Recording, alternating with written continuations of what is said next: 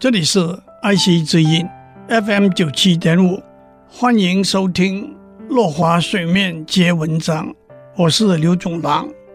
今天我们继续讲乌托邦。乌托邦这个国家里头没有市场，也没有交易用的货币，在城市里头，每三十户人家组成一个里，每年选一位里长，每十个里有一位区长，区长们组成一个由行政首长主持的委员会，提出的议题都等到第二天才做决定，避免冲突而导致的错误。每年。每个城市选出三个代表，集合在首都讨论整个国家的政策。乌托邦是相当民主的国家，具有分层负责的行政架构。行政委员会的运作小心谨慎，不能对外泄露显示行政阶层秘密运作的一面。公职人员是采用选举的方式。但不允许任何竞选活动。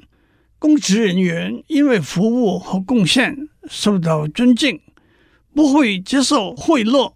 因为乌托邦没有货币金钱的观念。乌托邦的每一个邦民都有工作，除了农业生产，每个人都有职业，例如木匠、石匠、铁匠和纺织工人之类。年轻人可以选择从事的职业，他们努力工作，一天只有工作六小时，有充分的休闲时间，从事艺术、音乐和体育活动。有特殊才华的人可以不必参与劳力工作，让他们有充分的时间和机会发展个别的才华。他们的生活简朴。不会奢华的浪费资源，在乌托邦里头，每个小孩子都有受教育的机会。邦民知道教育的重要，了解教育对人格养成的影响。他们用母语教学，教育制度强调一致性和平等。由于能力和兴趣的不同，教育的结果往往会有差异。乌托邦有一个均匀和谐的社会，没有阶级的分别，没有财富的拥有，让教育结果的差异不会带来强烈的冲击。另外，邦民相信灵魂不会在死后消失，认为人死后会按照生前的行为得到奖赏或者惩罚，也因为这种信念。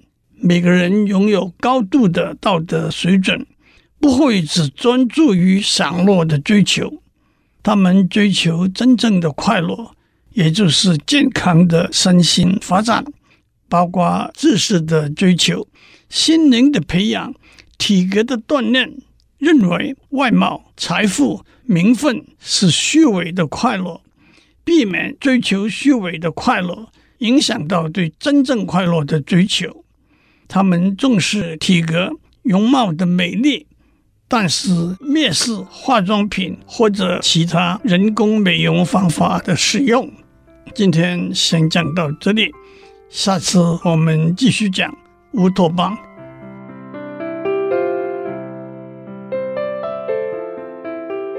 以上内容由台达电子文教基金会赞助播出。